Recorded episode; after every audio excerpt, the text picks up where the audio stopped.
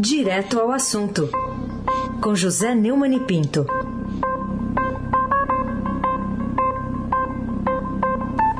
Oi, Neumani, bom dia. Bom dia, Aysen Abac, Laís Gotardo, Almirante Nelson e o seu transatlântico no Sway. Moacir Biasi, Clã Bonfim, Manuel Alice Isadora, bom dia, melhor ouvinte, ouvinte da Rádio Eldorado. Aysen Abac, o craque. E hoje a manchete do Estadão é Fux responde a ataque e alerta para crime de responsabilidade, referência ao presidente Supremo que respondeu aos ataques e ameaças de Jair Bolsonaro. O que, que você achou dessa reação? Foi, foi dura, não foi? O que, que você achou? Eu achei que foi é, a reação correta. Né? Um dia depois do presidente Jair Bolsonaro participar de atos antidemocráticos e ameaçar descumprir decisões do Supremo Tribunal Federal, em especial do Alexandre de Moraes, o presidente Luiz Fux afirmou ontem que as atitudes do chefe do executivo representam um atentado à democracia. Representam mesmo. O discurso duro foi marcado por mensagens diretas ao Palácio Planalto de que os magistrados não vão mais tolerar movimentos golpistas e intransigência. Fux eh, lembrou que elas é, se por acaso o, o, Bolsonaro cumpriu o que prometeu, né, ameaçou, é, isso aí está configurando um crime de responsabilidade que pode levá-lo ao impeachment, mas esclareceu também que isso aí é um é, assunto para a Câmara. Só que ele disse de forma bastante peremptória que ninguém fechará esta corte, essa corte. Nós a manteremos de pé com suor e perseverança.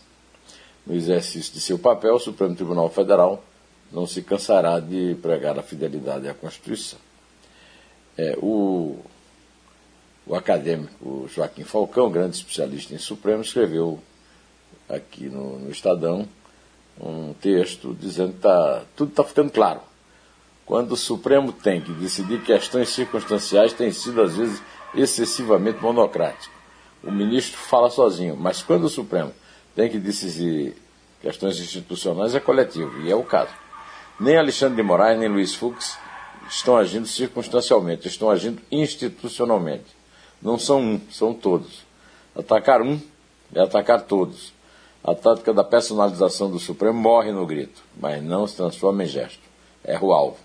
O presidente da República conseguiu unir o Supremo. E Luiz Fux aproveitou para passar a bola para o Arthur Lira, que se fez de morto e sartou de banda como se diz na Paraíba. É ou não é, Raíssen Abac, o craque? É, é por aí, porque até hoje a manchete do Estadão diz, em discurso, Lira ignora impeachment. Para você, o que, que teria motivado essa resposta vaga dele, imprecisa, do presidente da Câmara às provocações explícitas de Bolsonaro? É que ele ignorou o tema impeachment ao fazer um pronunciamento, depois de passar o dia certo escondido. Né? é, oculto com os manifestantes na rua e o, o Bolsonaro agitando. Né? Sem citar o Bolsonaro, o Lira criticou radicalismo e excessos, mas manteve o discurso de que é preciso diálogo. Quer dizer, o cara grita e você é obrigado a escutar, leva um tabefe, uma coisa qualquer, mas não pode reagir. Né? Ah, depois da radicalização do discurso do Bolsonaro, em que ele ameaçou até descumprir decisões judiciais, ganhou força a possibilidade de siglas como PSDB, PSD, MDB e Solidariedade engrossarem o coro do partido de esquerda, para um processo ser iniciado. Mas, como lembrou Joaquim Falcão, nesse texto que eu acabei de ler um trecho, eu li o primeiro parágrafo, agora vou ler o último. Como Michelangelo disse para sua estátua de Moisés, quando pronta, por que não fala, deputado? É a hora e a vez de Arthur Lira. Mas o Alagoano não tem vocação para meu Augusto Matraga, não, viu, Eisenbach, o craque. Tá bom. Ô, ô Neumann, queria que você falasse também sobre ah, protestos de caminhoneiros. Agora de manhã os dados até foram atualizados. Já são protestos em 16 estados, alguns com bloqueios, outros com pontos de concentração. É, que relação que existe para você entre esse movimento que fecha rodovias e o apoio ao presidente no 7 de setembro? Só para completar o Augusto Matraga, o Augusto é, Matraga dizia que, que ia para o céu nem que fosse a porrete, né? Isso. O grande, a grande novela do grande, do genial João Guimarães Rosa. Agora, eu não sei, aí você que está mais atualizado pode me dizer.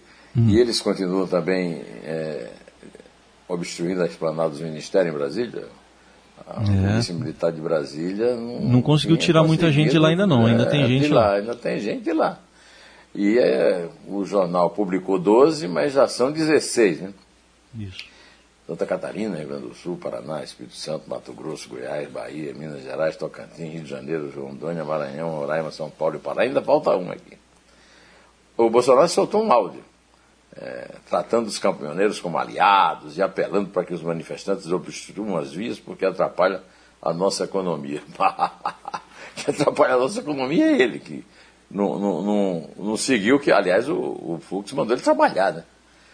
Fala para os caminhoneiros aí que são nossos aliados, mas esses bloqueios atrapalham a nossa economia, provoca desabastecimento, inflação, prejudica todo mundo, especial os mais pobres. Dá um toque dos caras aí para liberar, afirmou o presidente. Né?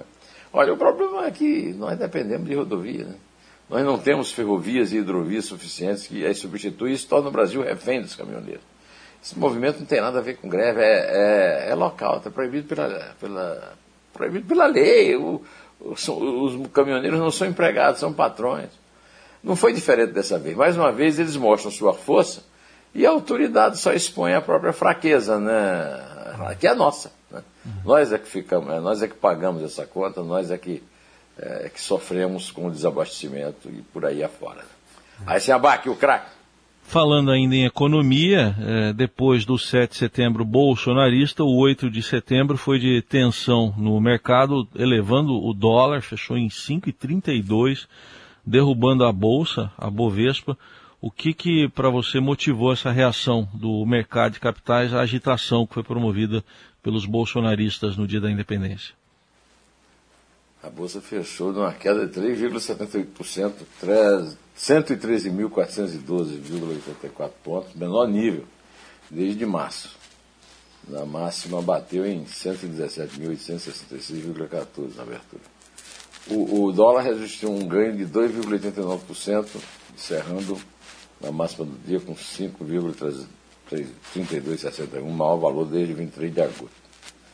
A maior da queda da bolsa tinha sido é, em 8 de março, quando o presidente Lula se tornou elegível, em decorrência da decisão do ministro do STF, Edson Fachin. As consequências desse movimento de baixa e alta do mercado é, se refletirão logo nos preços e a inflação vai atingir diretamente o consumo dos mais pobres, que sempre pagam as contas das crises, com sangue, suor e lágrimas, como dizia o grande estadista do século, Winston Churchill. Aí se abaque, o nosso estadista aqui da Eldorado. Muito bem. Bom, mais cedo a gente trouxe informações aqui do repórter Bruno Ribeiro das centrais sindicais, Neumani, que estão aderindo a um ato aí contra Bolsonaro, ato do MBL, também do movimento Vem Pra Rua. Enfim, o é, que, que isso sinaliza para você? Ô, Heisen, é, postas em contraste com as manifestações pró-Bolsonaro, usar é, as manifestações da esquerda no, no dia 7 evitaram que se constatasse o, o, fracasso, o malogro, o fiasco dos adversários. Se os bolsonaristas, os bolsonaristas atiraram contra o próprio. Não foi nem contra o pé, né? Não foi nem no pé, foi contra o próprio peito. Os, os adversários desviaram a bala. A bala terminou não os atingindo, né? E agora parece estar havendo um esforço para é, minorar isso aí. As manifestações muito feias, muito pífias e, sobretudo, muito isolacionistas. Né? Bandeiras vermelhas, esses caras não aprendem. Né? Até o, o fato de terem, é, de certa forma, autorizado o sequestro da bandeira e das cores verde e amarelo pela direita estúpida. É uma esquerda também estúpida. Né? e, e derrotada, uma esquerda é, imobilizada. Né? Aí o, o, o Alberto Bombig e o, o Matheus Lara diz que os organizadores desse protesto de domingo 12, é, como o MBL, o Vem Pra Rua e o Livres, recuaram ontem da ideia de convocar manifestantes apelando para o mote nem Bolsonaro nem Lula, passando a atacar apenas o Bolsonaro para ver se atrai a, a, simpatia do PT. Mas não foi tranquilo, né? houve muita resistência para abrir espaço à esquerda lulista nos protestos. Por razões óbvias, porque os organizadores foram os algozes de, de Dilma Rousseff, terminando no, no, no impeachment da presidente. Né? A ideia de um ato sem bandeira de partido também foi pelos ares. A coluna antecipou, a coluna do Estadão, que deu essa informação, o Ambig e o Matheus Lano, antecipou a presença de presidenciáveis e siglas da oposição, convocando seus militantes. O Ciro Gomes, que já chamou os integrantes do MBL de Zé Bostinhas, considera a possibilidade de estar no caminhão de som do movimento domingo. O partido avisou que estará na rua. Aí, abaque é o craque. Viu? Bom, e a gente volta a falar de economia, porque tem uma análise aqui do Estadão do José Roberto Mendonça de Barros, que foi secretário de Política Econômica. Ele fala de um casamento nefasto, né, Neumann, entre a crise econômica e a da política. É, eu sou um admirador, eu sou um. Eu acompanho, à medida do possível, o José Roberto Mendonça de Barros, é, que, foi, é, que é sócio fundador da consultoria MB Associados ele deu entrevista ao Estadão afirmando que a instabilidade política se soma a um quadro de piora de indicadores econômicos com a inflação em alta, desemprego elevado e a perspectiva de uma crise hídrica no radar de investidores, empresas e consumidores. Assim, as incertezas políticas afugentam os investimentos e provocam a desaceleração do PIB. O Mendonça de Barros não, não descarta nenhuma retração no, no último trimestre do ano que vem, é, ou no ano que vem o discurso radical não tem nada a ver com os problemas que o Brasil enfrenta e deixa as pessoas e os empresários inseguros, disse o, o, o, Zé, o Zé, Roberto. Né?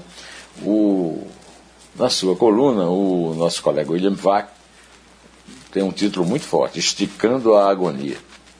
E ele termina dizendo que não só Bolsonaro, mas o Brasil inteiro tornou-se refém do Centrão, entendido como um conjunto de forças políticas amorfas que cuidam apenas de seus interesses políticos imediatos, para os quais o único custo que importa é o da oportunidade.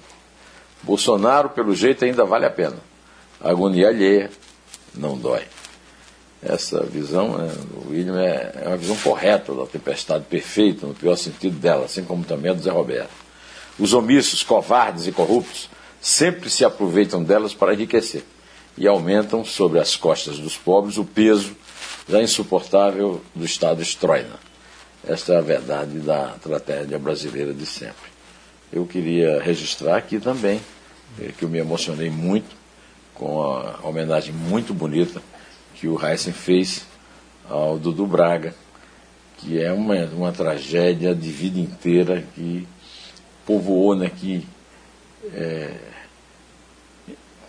de certa forma também, que é, estimulou o pai, o Roberto Carlos, a mãe, enquanto viveu, a Anice Rossi, a, a ter um amor extraordinário por ele. Eu tenho a impressão que todo esse amor que o Dudu Braga transmitia, né, na belíssima descrição que o Heisen fez é, da convivência dele lá no, no, Grupo Bandeirantes, era um amor que vinha é, de um pai que tinha um filho com todas as fragilidades que o Dudu tinha. Uma pessoa com sucesso, com a fortuna, com a glória do Roberto Carlos, é, jogou nesse filho todo o amor que ele podia dar e inclusive a, a música As Flores do Jardim da Nossa Casa, que foi citada, uhum. é, e, e, que o nosso almirante Nelson, com muita sensibilidade, como sempre, tocou né, aqui, é, reflete isso.